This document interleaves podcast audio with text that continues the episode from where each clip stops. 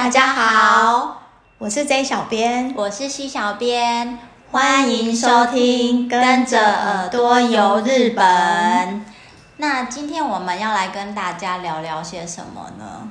我们今天要来聊一下，就是我在日本求职的一些经验谈。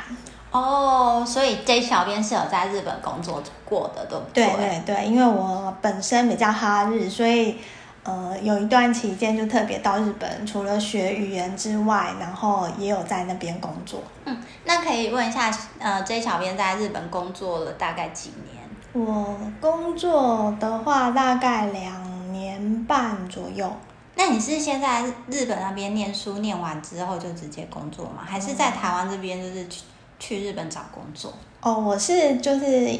在台湾大学毕业后，然后也工作了一阵子，存了钱之后呢，就到日本去呃学日文。然后我在台湾其实也有学一些比较基本的啦。那真正比较呃完整、比较认真在学的时候，是到日本之后。那我是先到日本念那个语言学校，然后念完语言学校之后。就进入他们日本的专门学校，那我是念那个两年制的专门学校，然后是念旅行学科这样子。哦，那所以就是 J 小编是在日本念完了专门学校之后，就开始直接就是进入日本的职场工作。对，因为我想说要有一个可能比较完整的就是经历吧，就是都难得到日本念书了，那想说也要体验一下他们的一些呃职场生活这样子。那金小编在日本求职的过程中啊，你有没有觉得就是呃有什么跟台湾求职这边不一样的地方？嗯，对，在日本找工作跟在台湾找工作，我觉得有比较不一样的地方是，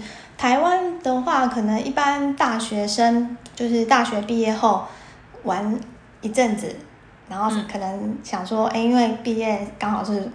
放暑假嘛，然后。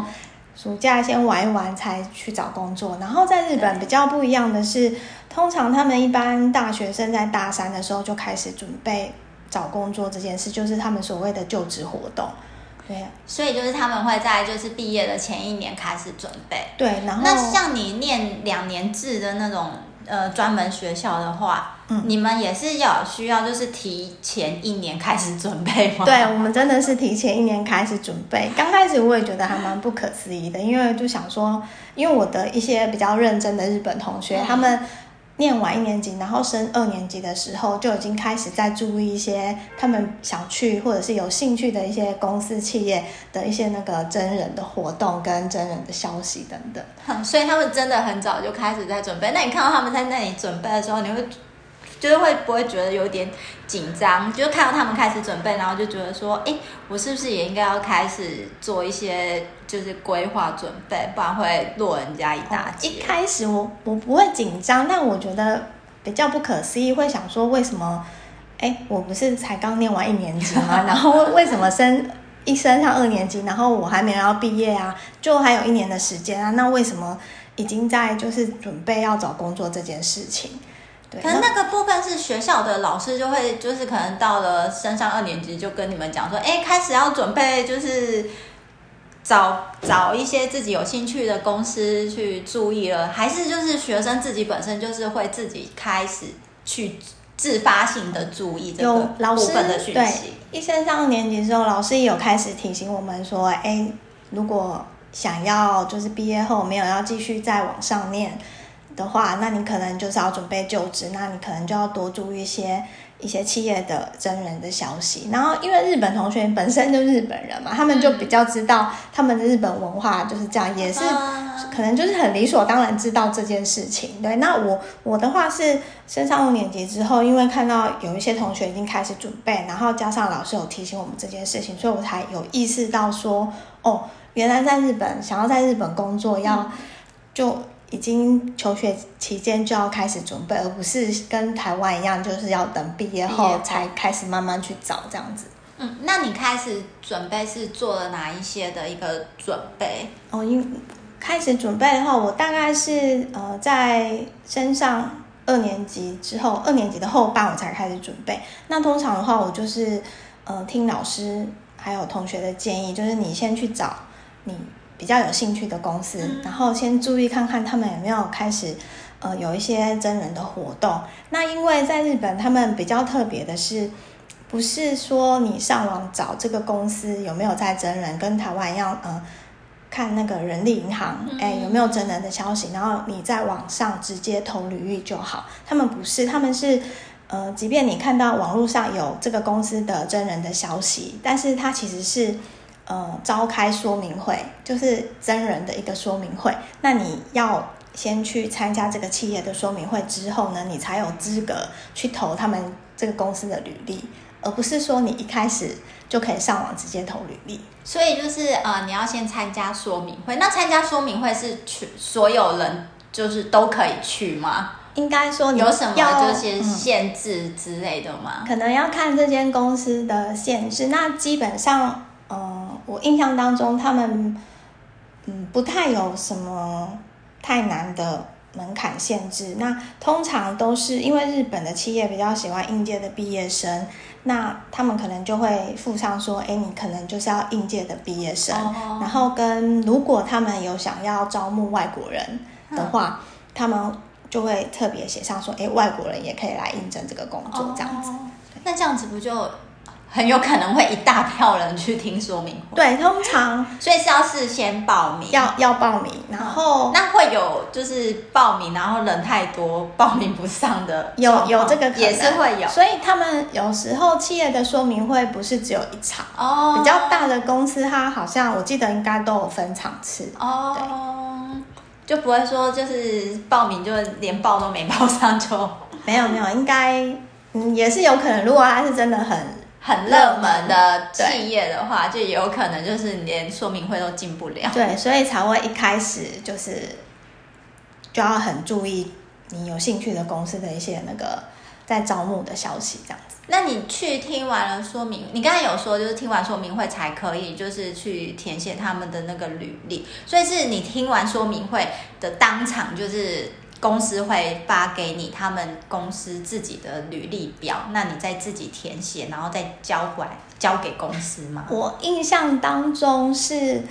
有的好像是直接有发，然后有的是好，你可以上他们的网呃官网去 download 他们的履历。那因为他们每一间公司都有规定他们自己的一个格式，嗯，对。那你可能 download 下来的时候，不是在那边当场写，你是回去之后，然后他会跟你讲说，如果你要应征的话，你要你要在几月几号之前把那个履历寄到他们公司。对，那如果超过那个期限，他可能就不收。哦，对。那如果说可以自己 download 的话，他要怎么知道你有没有听过说明？哦，他们好像会记录。哦，是啊、哦，我记得他们都会有记录。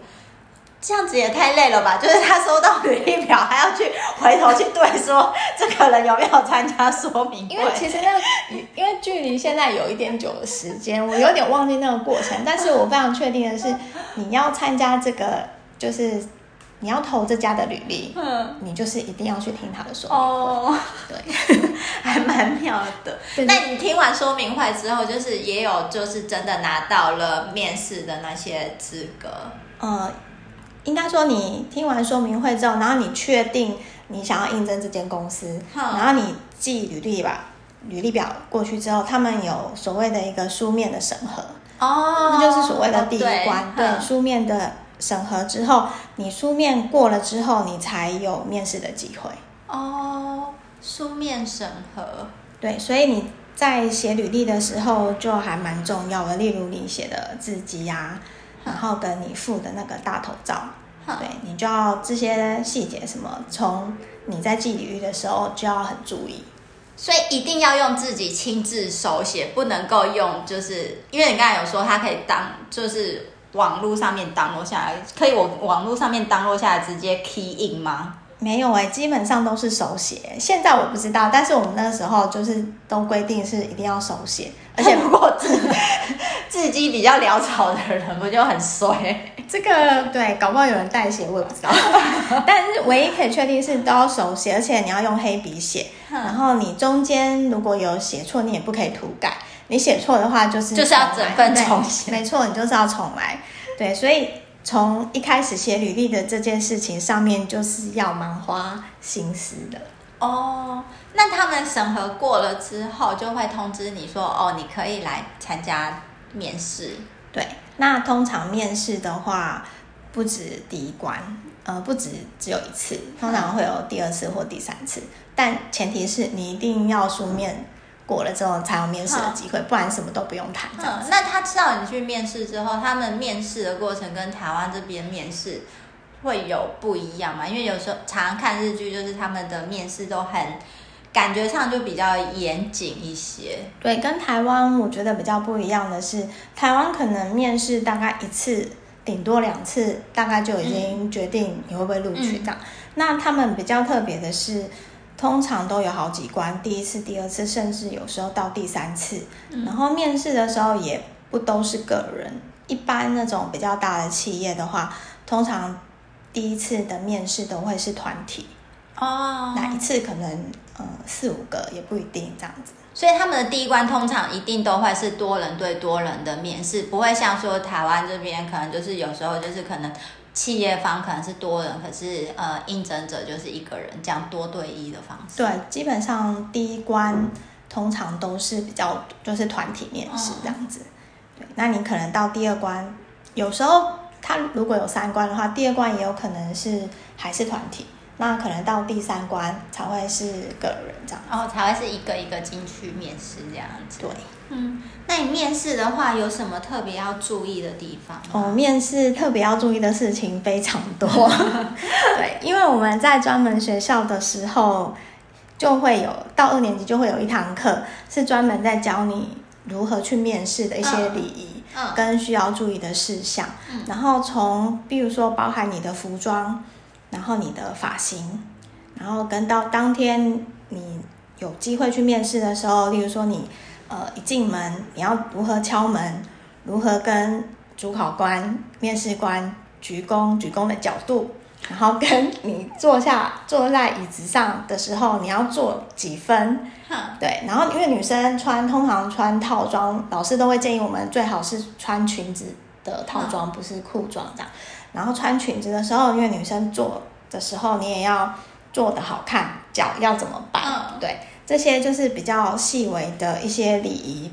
学校都会教。嗯、对，那他们其实真的还蛮蛮多，就是需要注意的细节。对，然后再来就是学校也会教你一些面试时候的一些应对。嗯，对。那通常面试的时候，他们会比呃比较基本上有一些所谓的。都大概都会讲到的一些问题，例如说像是自我介绍，这个一定要、嗯、对。一开始进去，他可能就会说：“那请你先自我介绍一下。”对，然后比较常问到的一些问题，比如说关于你自己的优缺点啊，或者是你在学校在学期间有没有做过什么努力呀、啊？比如说你很努力的在呃经营。有参加社团，啊，校外活动，或者是哎，我很努力的，可能在做义工，或者是去外面打工，或者是嗯，努力的在考一些证照，对，这些对都是嗯，在课堂上的时候，老师会教你说。不是说有什么标准答案，是会跟你讲说，哎，你可能会被问到这些问题，对，那你要如何提前先准备好这些问题？对，你要如何回答会比较好，可以给那个面试官留下比较好的印象。那你刚才有提到说女生的话，就是老师有建议说，就是要穿裙子，那有说裙子最好要膝膝上还膝下？好像不能，基本上不能太短。不能太短，就是迷你裙。一般大概到膝。穿迷你裙去面试没有优势就。哎，这个我就不知道，可能 这个可能不行哦，因为太短，人家会想说你你你今天是来干嘛的？对，然后还有哦服服装的话，还有就是发型，我觉得发型这件事情也是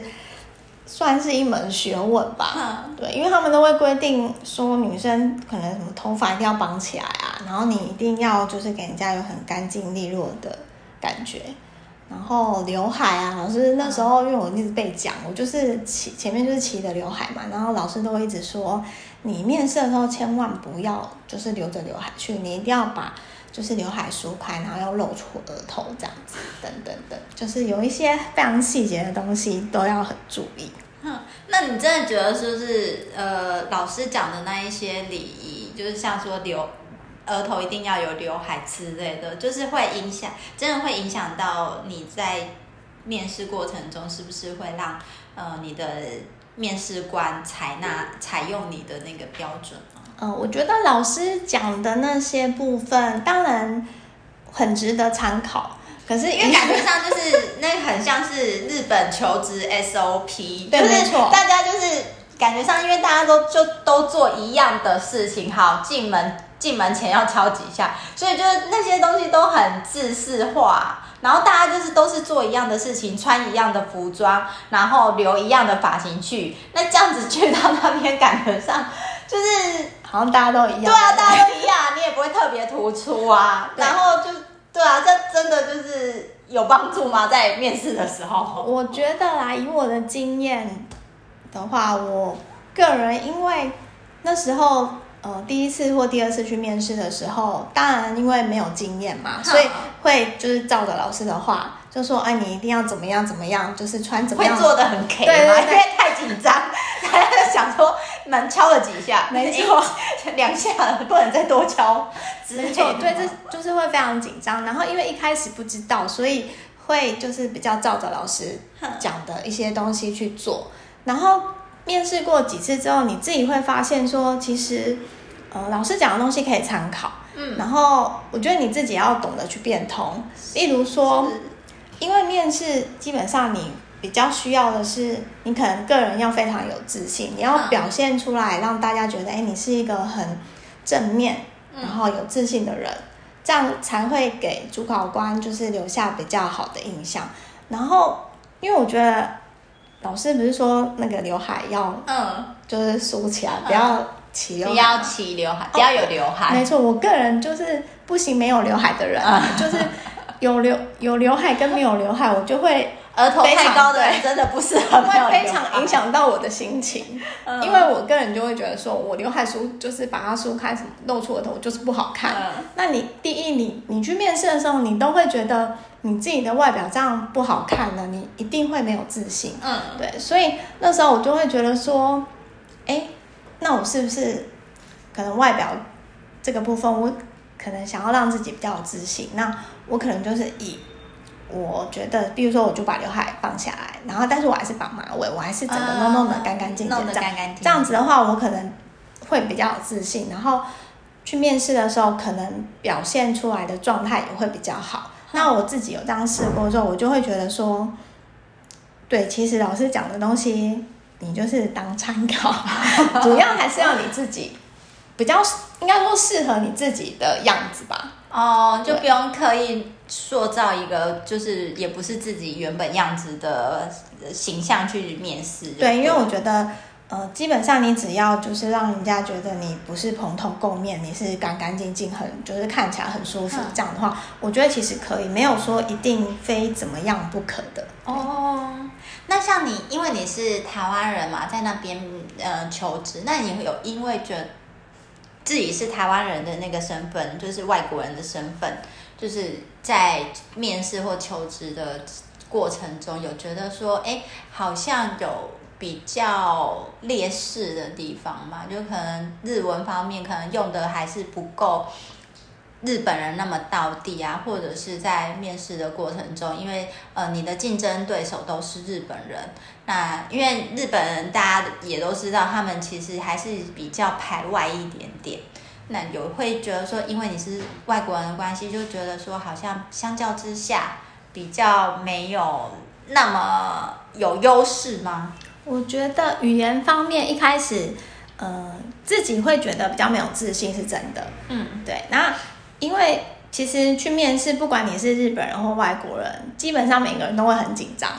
对啊，因为就想说，其实呃，面试的时候，其实就算我讲我自己的语言。就是面试的时候，就是其实已经也很紧张，更何况要讲一个就是不是自己母语的语言，那感觉上的紧张又更加加倍，而且呢，你旁边的竞争者就都是母语的人，然后就想说，我讲出来的日文这样讲对吗？对，一开始觉得很害怕，哎，没错，一开始会比较紧张，然后也会担心自己的日文，可是你去了几次之后，你就会发现，哎，其实。紧张的不是只有你，因为一样是日本，他们也会紧张。然后，其实你自己在准备一些呃面试的问题的时候，你多准备几次，或者是嗯、呃、多练习个几次，你自己讲的东西就会比较顺，然后也会让你比较自信。所以一开始虽然会很紧张，会可能会有担心到日文这方面的问题，但是其实就是多做准备，你当下去面试的时候就比较不会紧张。然后我觉得优势的地方是，如果那一次的面试有其他的日本人，然后面试官有问我们英文的时候，哦，我就会觉得很开心，因为 普遍上台湾人的那个英文都好像比日本人好，然后讲出来的那个发音吧，我觉得发音可能都比他们好，所以相较之下，如果那时候面试的时候有被问到英文的时候，我就会觉得我。今天胜算比较大，这样子哦，oh, 所以就是有用到外国语言能力的话，就是会比较有优势，这样子没错。那在面试的过程中，因为我们知道就是日文有分就是敬语哦，对的那个差别嘛。那在面试的时候，有特别需要说一定要用敬语来回答吗？嗯，因为敬语其实蛮难的。没错，当然你你能用敬语回答的话，你就尽量用敬语回答。然后通常，呃，以我的经验，然后跟就是去了几次面试之后，听了其他日本人学生讲的一些，嗯、呃，他们所谓的一些回答时候的问题，我会觉得一开始，嗯、呃，你会你可以讲敬语就讲，然后通常是有准备到，不只是我啦，通常。其他的那个面试的学生也是，你有准备到的东西，通常都会敬语比较多啊。Uh, 然后如果是临时，比如说被问到一个什么问题，是你事先没有预想到的问题的话，uh, 那我可能就是会用就是叮咛语，我不会特别去用到敬语，uh, 因为我会觉得说，就是一般的对常听到的 des 吗？因为我会觉得可能与其讲错，是还不如你就是会很自然的用你会讲的。方式去表达，嗯、然后表达顺，然后跟让嗯主考官有一个比较深的印象，我觉得这是比较重要的。因为我后来也有发现，其他的可能日本学生也是以这样的方式，因为他们你会很明显的知道有的问题他讲的非常顺，那就是他可能有准备，他有有准备到，对，有有准备到，然后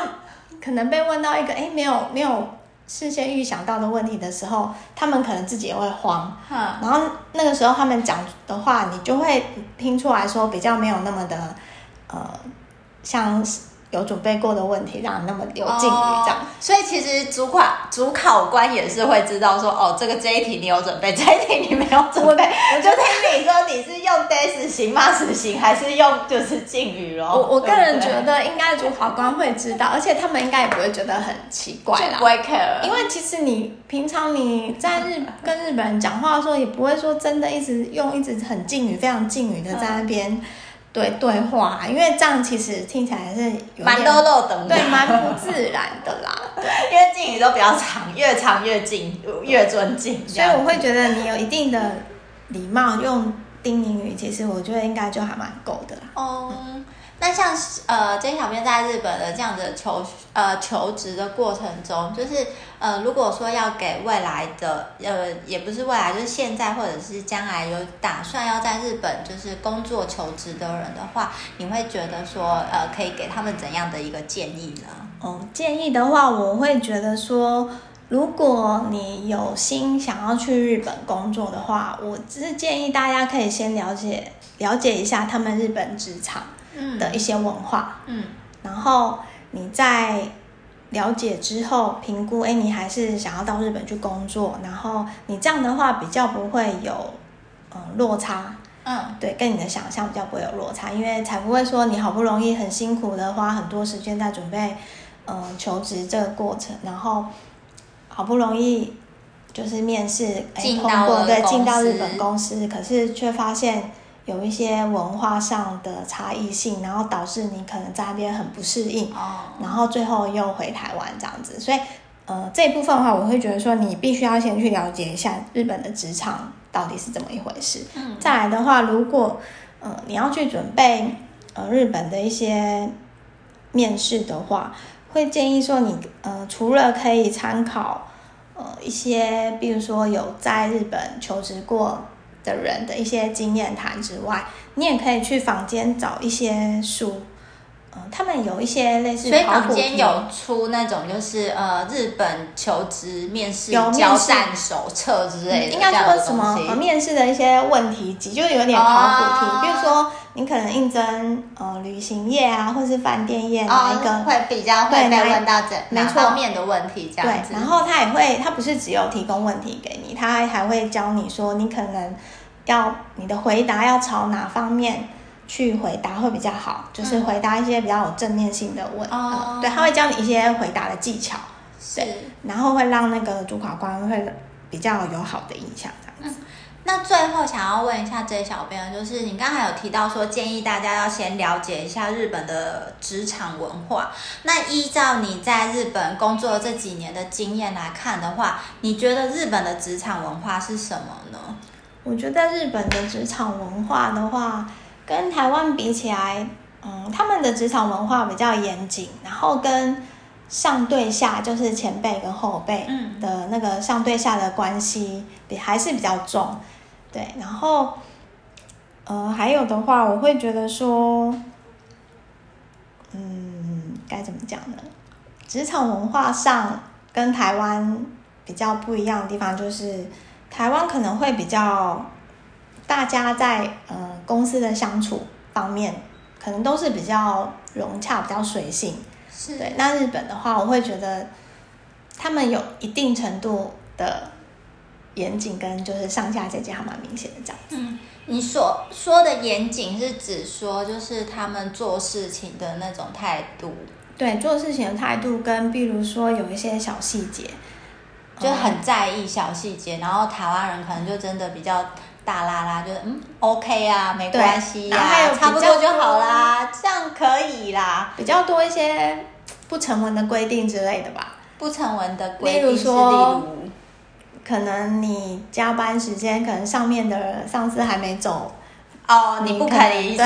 之类的这些，这些就是比较跟台湾不一样的。对，那这方面的话，你可能就是去日本工作之前，你必须要对。